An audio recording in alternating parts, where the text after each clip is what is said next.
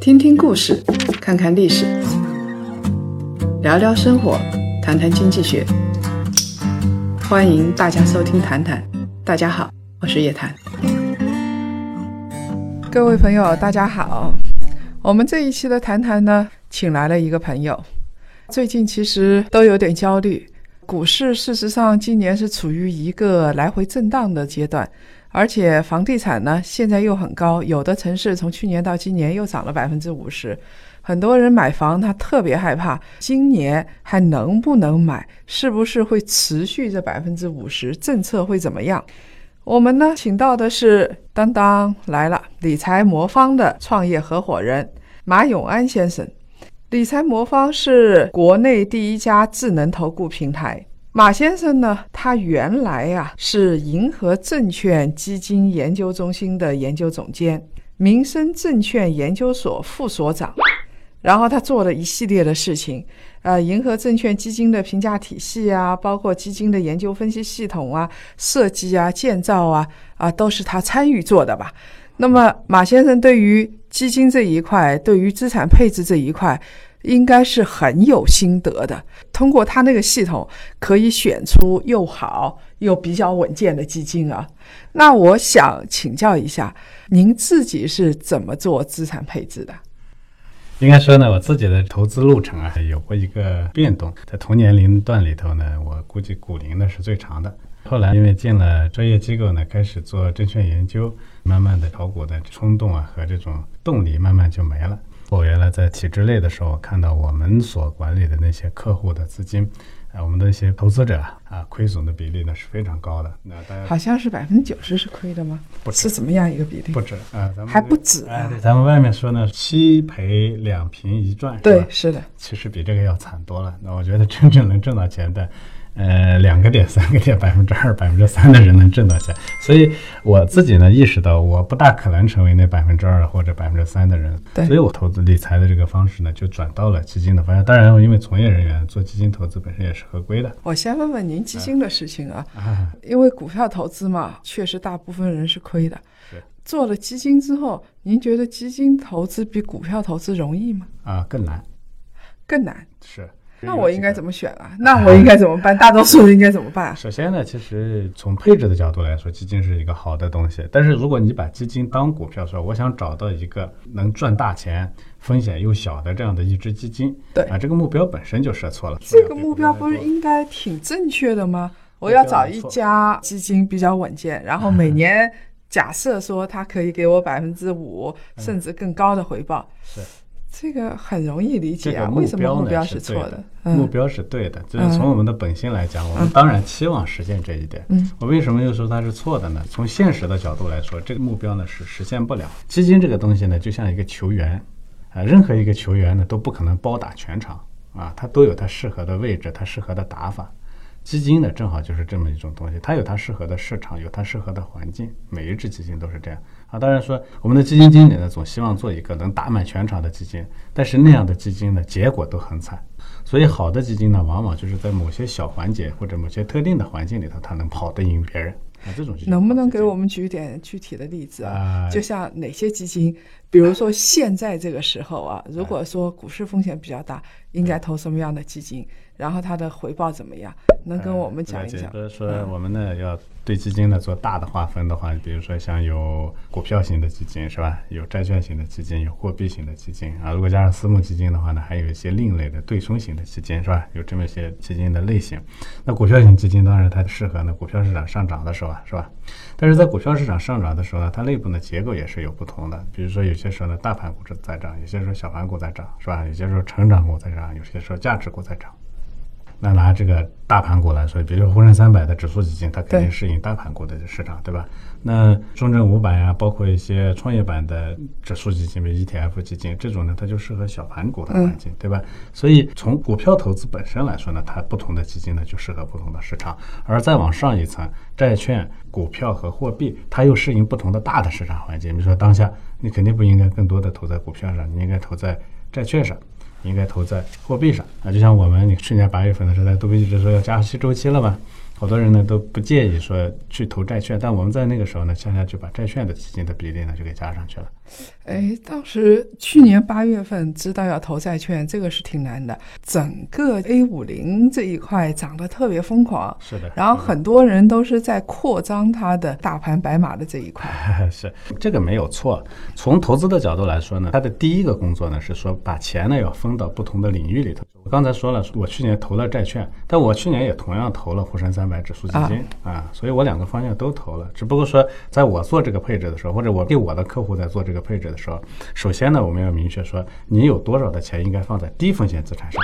你比如说，你叶老师有可能这个百分之六十的资产要放放在低风险资产上，因为投资时间越长，越有经验的风险控制的意识越强，所以你可能有百分之四十的要放在高风险资产上。那我们首先要说。钱要这么来分。其次呢，在低风险资产上呢，前年的十一月份到去年八月份期间呢，我们的低风险资产主要就是货币基金，因为那个时候债券不能投，债券整个市场呢在风控的状态，就在我们的系统里头，它被风险控制掉了。但是去年八月份的时候，我们的系统探测到说，整个债券市场呢进入了中性配置。其实那个时候客户不理解，这个货币要从紧了，这个为债券明显不行，为什么？对呀。就加息嘛，加息我们通常都说是债券的熊市嘛。是，这是两个逻辑。第一个逻辑呢是影响任何一个市场的因素，不是大家都知道的那些因素。这个叶老师应该很明白，是吧？就呃，加息这件事情，所有人都知道了。我给我们的客户也开玩笑说，我知道，门口这个卖菜的大妈都知道。所有人知道的这个事情呢，已经被市场反映出来了。所以，除非说以后加息、货币从紧的情况比咱们想象的都要严格的多、严厉的多。债券呢才有可能会接着往下掉，否则的话，现在价格就已经表现出来了，这是第一点。嗯，第二点呢，因为债券它本身有一个内在收益率，债券的内在收益率呢，它本身。啊，就比那个货币基金的收益率要高。只要债券不是熊市，只要进入中性市场，你就值得去配置它，而不应该配货币。这是我们当时配债券的逻辑。我们的系统呢，去探测到了这个逻辑。我们呢，判断市场应不应该配置或怎么来配置，它有三个逻辑。第一个呢，就是资产本身它的内在规律。你比如说股票，它就天然的波动大，收益高；债券天然的波动小，收益低，内在的规律。但是 A 股应该是天然的波动率大，然后收益也不稳定，这是最但是我们 A 股的收益率其实非常高，嗯，这我们很多人都不会意识到这一点。你要去做历史上的数据回测的话，你看我们九二年到现在，如果说你 A 股的所有的股民是一个人的话，他投这个市场每年的内在收益率是百分之八到百分之十。有这么高吗？但是我如果是我投进去的话，我投上证指数，然后如果是最早的时候，九二年的时候投进去，到现在为止的话，不可能每年有百分之八、百分之九。我们投全 A 指数，而且这个投资方法特别简单，就是每年年底我以整个市场的市价把所有的市场都买一遍，然后第二年呢，我的这个股价的自然涨幅百分之八到十，因为这个股票市场最终它是一个围绕着。GDP 上下波动的一个零和游戏，嗯，所以它的内在收益率其实就是以经济的内在增长率。如果说把整个市场作为一个一个人来投资的话，嗯，而这个收益率呢，其实比其他市场呢都要高。比如说我是三千多点投进去的，然后涨到六千多点没卖，然后现在又回到三千多点，那我持有一个长周期的话，它怎么可能收益还有那么高？所以老师这里头其实就是我们的第二个问题，说如果你能在这个市场里头一直持有的话，它的收益率不低。我再跟您说一个数据，可能会更惊讶：A 股市场的收益率呢八到十，你觉得已经很厉害了。对，中国的开放式公募基金从零二年开始产生的，零二年到现在。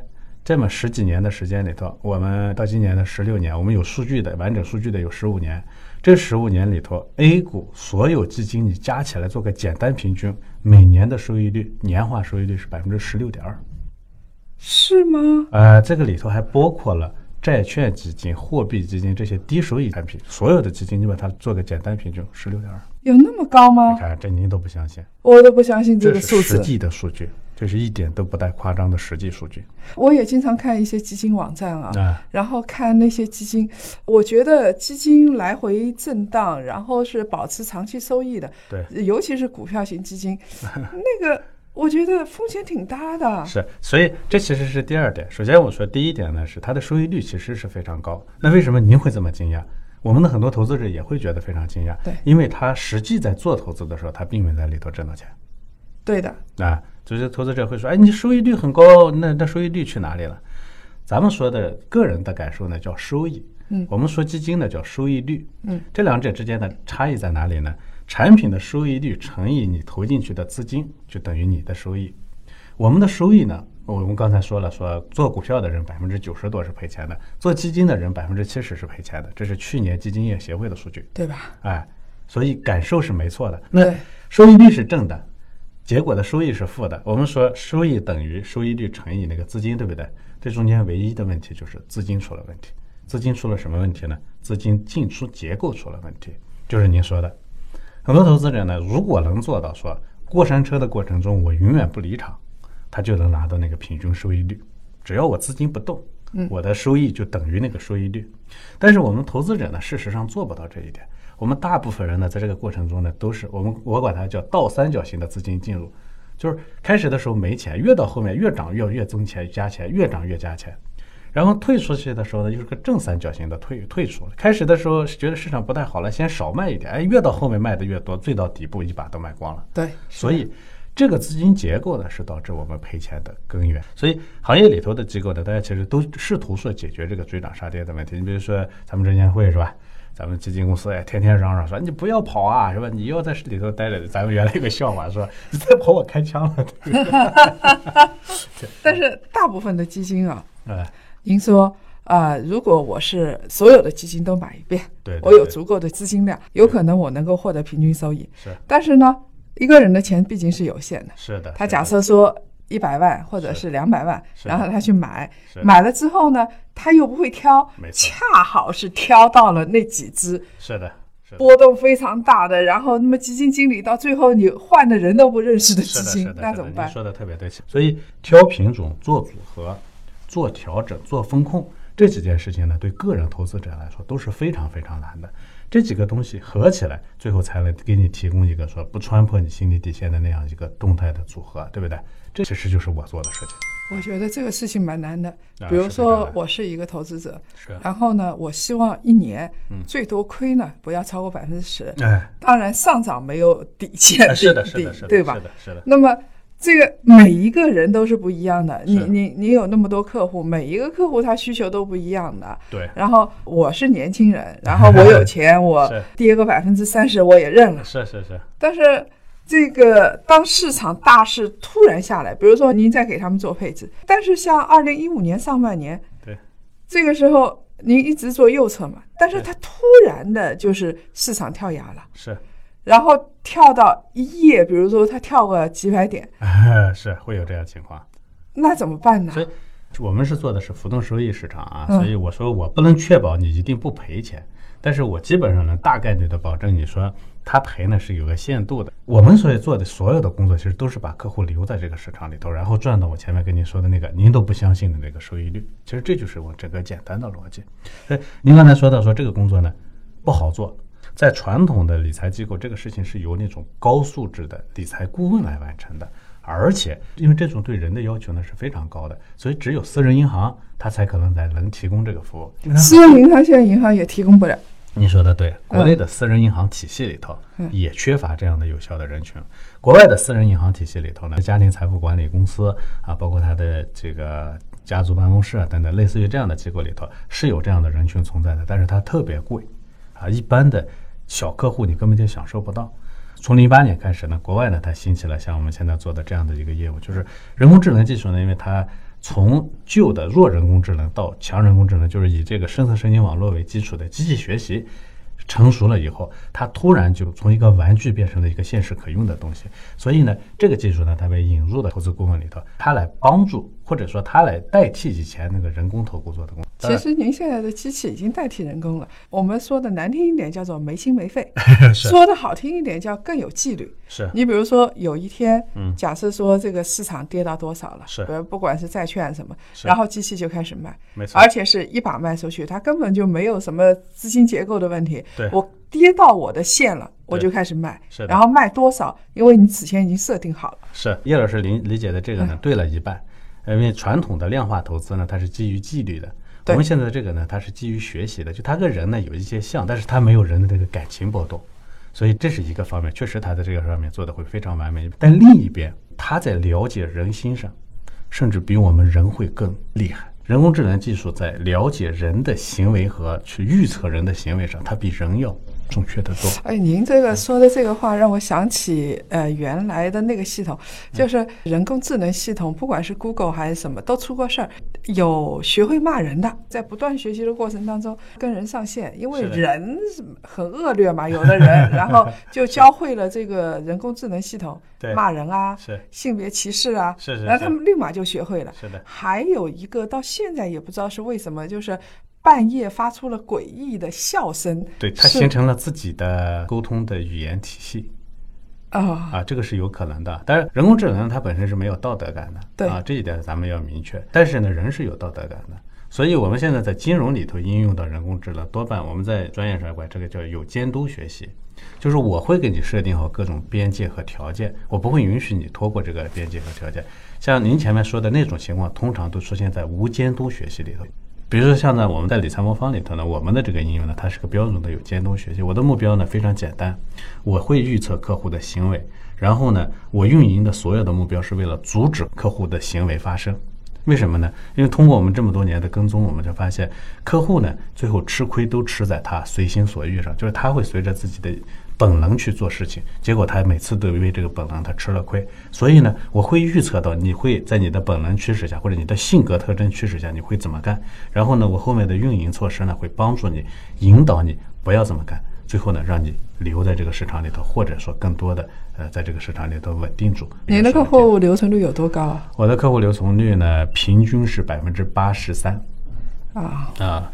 您知道那个公募基金的客户的留存率，只有基金协会统计的九千七百多万的基金基民，实际现在活跃着的只有一千七百万，所以它的流通率是非常低的。但是通过我这个有效的运作呢，我的客户流通率是非常高的。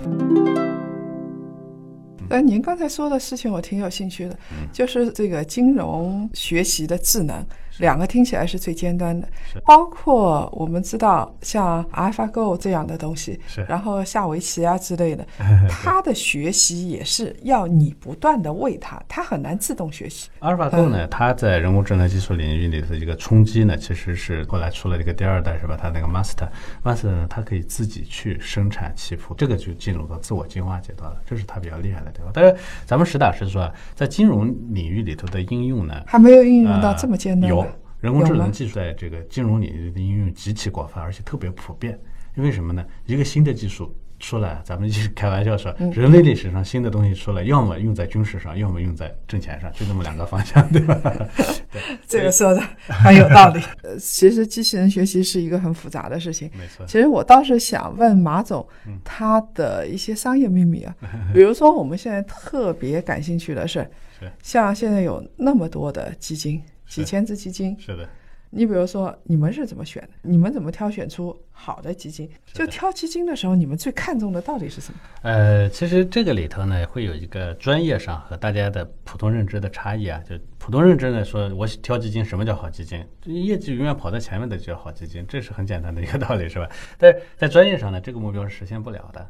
就是跑步，你永远跑在第一方阵的，哎，对。我就挑选它。通常人是这么想的对，但是这个目标呢实现不了啊！大家可以去做一个简单的测试啊，就是你总拿过去一年前五名的基金拿出来，你就把它买进去，你看下面持有一年啊。我前面就做过这个测试啊，啊，怎么样啊，过去这五年呢，股票基金呢总的收益率呢，平均下来大概是百分之七十多，就这三年多。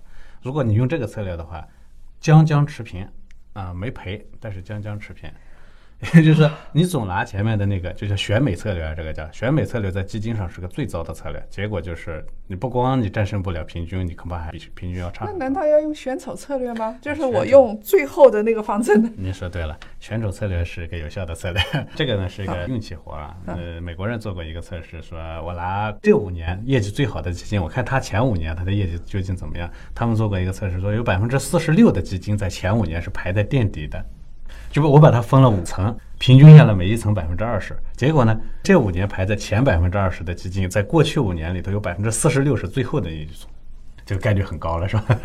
哦，这个概率很高哎，是是是真的是对。哎，我记得彼得林奇说，那个选股票的时候，如果我没记错的话，他好像说过，就是你如果说把最后面的那几只股票拿出来，然后它大概率能够战胜你第一方阵的那些股票。是是是，所以这个呢，在金融上它也是有逻辑的，就是说金融领域里头有一个定律啊，因为叫铁律，叫均值回归。有个人说过一句话，说金融这个领域里头没什么规律。假如你非得找一个规律的话，均值回归就是那唯一一个规律，就是说涨得多了一定会跌，跌得多了一定会涨。所有的东西最后它这个均衡线上去，这个叫均值回归。我们管基金业绩能持续跑赢同行的这种叫长青基金。长青基金在美国的基金历史上和中国的基金历史上都属于极其极其罕见的。我一开玩笑我说，你如果把梦想建立在说我要找到那么一个基金的话，那你还不如去买彩票，啊，概率差不多。概率是一样的。对，从我们的角度来说呢，我们做专业机构啊，我们首先挑那种单项冠军。我不挑这个全能冠军，单项冠军是存在的。每个基金经理其实他就擅长做几种特色的投资，而市场每天都在变，找到单项冠军，把单项冠军组合起来，随着这个市场的变动来微调你的这个结构。市场出现风险的时候要严格的风控，这也是一个完整的逻辑。其实我听下来啊，你们的投资逻辑像是一个足球队，是，就是我要找到最好的前锋，是的，我要找到最好的后卫，没错。然后是边锋啊之类的，呃，都是这个行业里边比较好的。对。然后我把它组合起来，是的，形成一支球队来打。是的，是的，是的，您说的特别对，这就是我的逻辑。但是我这个球队是只为你而生，每个人的球队都不一样，我只为每个客户单独的来构建他的球队，同时我也会贴身的跟着他的情况的变动来帮他来调这个球队。你怎么确保这支足球队不是中国队？有可能，所以我们呢在挑球员上呢是全球和全品类配置的。我现在的整个组合里头呢，既有 A 股，也有美股，也有港股，既有债券，又有货币，又有股票啊，还有一些，比如说是我配黄金，包括我们也在盯着这个欧洲的股票、欧洲的债券啊，盯着石油啊，盯着这个房地产基金等等。呃，我们现在一共有十八个品类的资产，我们都在盯着。那我们确保说，就算是我其中有一个球员是中国队。那其他的球员我也不是中国队，因为谁都会有挑错的时候，因为它是个系统，对，它不能百分之百的对。是。但是你从这个系统的角度来说，你把结构设计的足够的平衡和稳定以后呢，任何一个球员他坏事儿他都不会造成特别大的影响，而且我要及时的有止损机制。这个球员真的我们发现是一粒老鼠屎，那我们很快就把它清出去了。这个其实它背后还有很多挑选球员的逻辑的。是的，是的。那我还想问的是。你们在做的这个过程当中啊，听下来像是对冲的。比如说，你刚才的是一种逻辑，这些球员我确保在每个岗位上都是比较好的，是的，然后形成一支球队。嗯，还有一种逻辑是对冲，对，比如说我现在这个 A 股不好，嗯，但是我知道如果是 A 股不好的话，债券一定好，或者是。美国债券一定好，啊，是的，是的。然后这个时候我就卖空什么，或者是做多什么，就是买入美国的债券或者中国债券。是的，像这种对冲手法，你们也做吗？呃，这个其实对冲呢有两种思路，一种呢就是像刚才您说的这个卖空一个，买做多一个啊，这个呢我们在对冲策略上呢叫 long short 策略，那就多空策略。那么还有一种呢，它是通过相对的比例的调整来实现适度的对冲。它虽然是一个多头策略，但是呢，我通过比例的调整来实现看多或者看空。你比如说，像我们最近呢，我们理财魔方的这个配置里头呢，就基本上是多债券啊，多货币，因为中国不允许卖空，那我就极低比例的啊股票。对个人客户来说呢，要谨慎的使用纯粹的对冲工具。因为呃，历史证明呢，说个人投资者呢，如果要做这个用对冲工具去对冲的话，结果呢一定会拉低你的收益率。为什么机构特别愿意？因为机构通过对冲呢控制好波动率以后，它可以在上面放杠杆。这样他挣的钱很多，你个人又不能放杠杆，而且你也不知道怎么去放杠杆。这种情况下呢，个人理财最好的方式就是持有多头，但是这个多头的比例得跟着市场的调整来来变动，这对个人来说是非常难的。他必须得借助我们这样的一个体系才能完成。注意啊，你做个人做对冲的话，你放杠杆，你赚的那点钱还不够还利息。没错啊，没错啊，国外也是，中国也是。国外你看，它美国理财市场已经成熟很多年了，但是它在家庭理财上用对冲工具的也非常非常少。中国人其实也挺惨的，因为他既不放心股市。不放心上市公司，也不放心基金公司，也不放心管理公司，所以就自己杀过去，自己杀过去，它的失败概率又是百分之九十几。是是是，咱们的结构呢是大部分人赔了小钱，小部分人挣了大钱，这是咱们的这个结构。而这中间为什么有这个原因，就是因为他把散户当做一群羊，羊赶进这个市场以后，然后任由那些狼来收割他们。我们也希望这些机构啊是保护伞。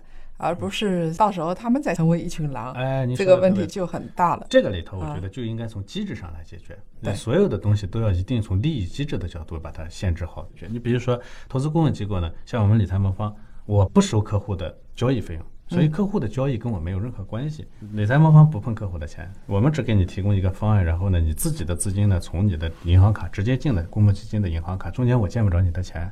你做了多少交易跟我也没有关系。你是啊给人家提供策略吗？比如说你现在应该买买，我会这个给你提供？一个完整的方案，但是啊要客户确认，客户自己说认同这个方案了，点个确认他就去买进去了。相当于头脑的一个服务费用。哎，对，证券公司他会倾向于让你频繁做交易，因为他挣钱就从你交易来，你这交易频繁肯定对对你来说是不好的，对不对？当然交易特别不频繁也不好。那对我来说，我只找那个最合适的点，既不会太高，也不会太低，因为你做多少交易对我们，我一分钱挣不到。其次呢，我要挣的是什么费用呢？我要挣你在我这个地方存续的时候，我要挣固定管理费。你只有挣了钱了，才会在我这儿留着。我要没有最终让你挣到钱，你肯定跑掉了。所以我的利益跟你的利益是一致的。其实到最后啊，家庭理财师一定是个好职业，因为中国现在太缺了，而且是有信用的，他需要一大帮人来帮他们理财。然后，尤其是老年人，我在想过十年之后，呃，人民币恐怕一千块钱有可能会出来吧。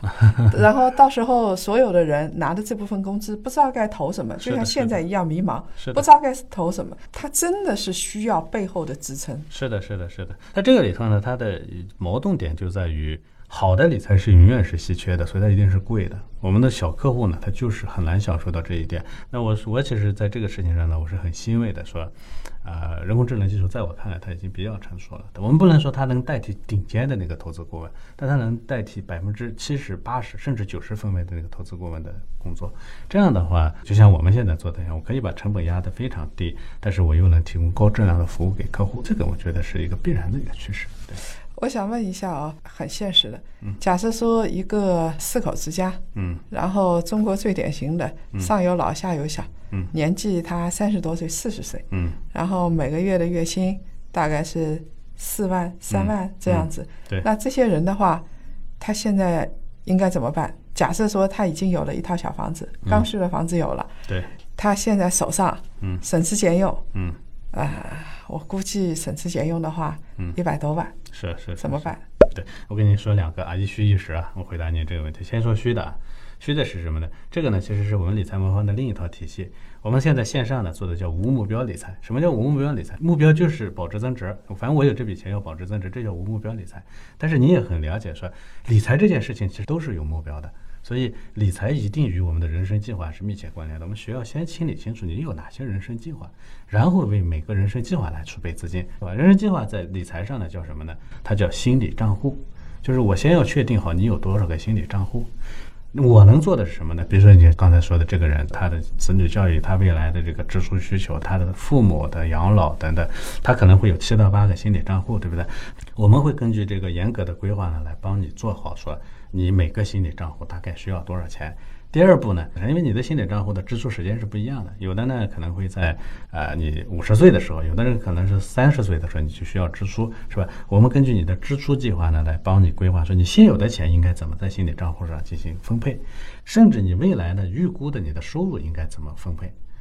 第三步，我会把你每一部分的钱再再给你提供一个好的管理工具。你比如说，每一个心理账户的资产应该怎么来配，怎么来管理。这个呢，在我们理财魔方里头呢，它叫有目标理财，或者我们叫多账户计划。那就是家庭理财计划了。是的，是的。其实它就是服务人的一生的。是我们刚才说到他的心理账户的问题，其实这个心理账户有时候也是匪夷所思的。是比如说，我们闭上眼睛设想，我们有几个财务的罐子，这个是拿来养老的，是是这个是是拿来儿女教育的，是的这个是拿来消费的。是你虽然知道这个钱都是通用的，但是你不会把养老的钱拿来去进行消费。是的，是的，是那的。养老的钱你是希望能够保值增值，最起码我们如果把这个钱放到罐子里去之后，它是不能亏的，因为养老是太重要了，你就觉得经不起风险。是的，中国城市居民的财富大概百分之七十是房地产，是的，他拿了房地产之后，到现在为止，他觉得没有任何问题。是但是我们所有的一切资产配置都是为了抗风险。所谓的抗风险，就是有朝一日万一这个产品跌了怎么办？特别赞同您这个观点，这是观点。我觉得对于家庭来说呢，你不能有意外对，所以我做所有的资产配置呢，我都有一个原则，说为什么我们理财魔方我始终说我是以风险控制为先的，我一定要把风险控制在笼子里头。我知道你会担风险，但最大担多少风险，这个我心里有数，它有底。嗯，这个是我们家庭资产配置的第一要义，是就是抗风险，抗风险，抗风险，就是确保当。市场出现大波动的时候，我们的财富不会出现大波动。没错，没错。家庭还能够抗过这个波动期。是的，是的。呃，最后一个问题，我想请教您：今年其实市场是非常波动的，进入二零一八年，然后大家也比较焦虑。是的。而且现在你即使到银行买理财产品，尽管我们知道它是比较有保障的，是，但是事实上它是可以亏本的。是的，是的。也有新的政策出来了。是的，是的。那。市场这么波动，然后你认为最保险的，它其实白纸黑字你签了字，它也是不那么保险的时候，是的，是的，是的。那怎么办？呃，我觉得今年呢，对于我们的理财行为呢，是一个比较大的转折年。我们以前的理财基本上都在固收和类固收上啊，就是你说的像银行理财产品也好，以前我们的信托也好，是吧？甚至很多客户买 P to P 等等，这种呢是它的主要的资产投资方向。那么今年呢，这个思路要彻底改变。为什么彻底改变？呃，两个方面。第一个方面呢是什么呢？就是咱们的资管新规的推出呢。前面我说的那种呢，其实已经分了好几类了。那个里头的银行理财产品虽然会打破刚兑，对啊，这个资管新规的主要的任务是打破刚兑，但是打破刚兑呢，它是分不同的产品。比如说银行理财产品，即便是打破刚兑，因为它本来收益率就不高，所以它的风险本身也不高。打破刚兑，风险也没那么大，但是它的收益率会降下来。这是第一个，因为我我强调一下，就是银行理财打破刚兑，大家不要去买那种净值的高风险产品，因为你买银行理财本来就是为了求稳的，然后你去买一个高风险的产品，这个不值得。是的，是的，您刚才说的这个特别关键，其实这就是我刚才要说的第二点，就是什么呢？这种产品呢，以前的低收益的那种银行理财产品，它的风险可能不高，但是。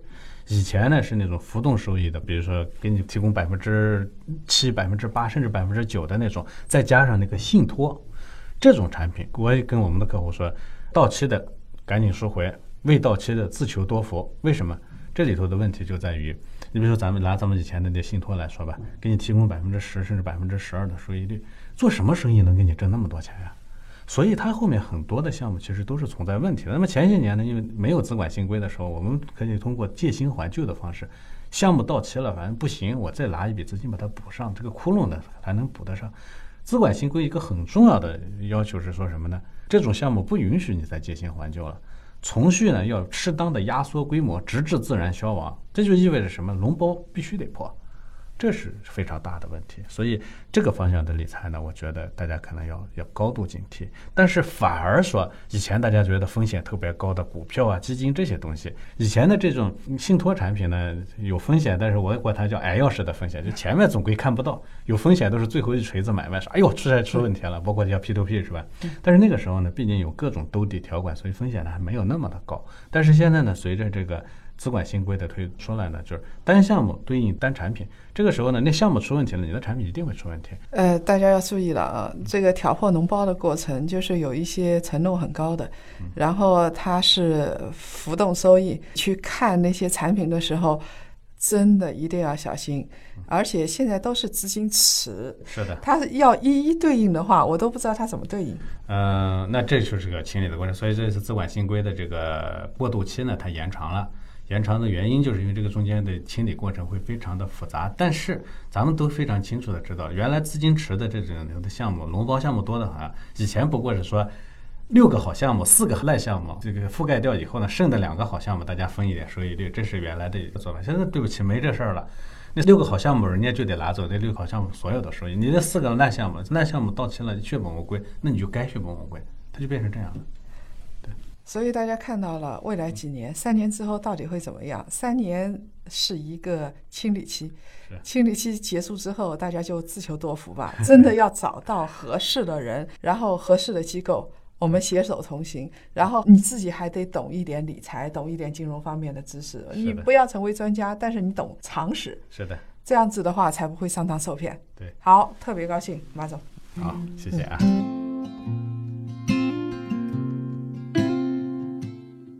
如果各位想了解更多财经经济类资讯，请搜索拼音谈财经，或者呢关注公众号夜谈财经。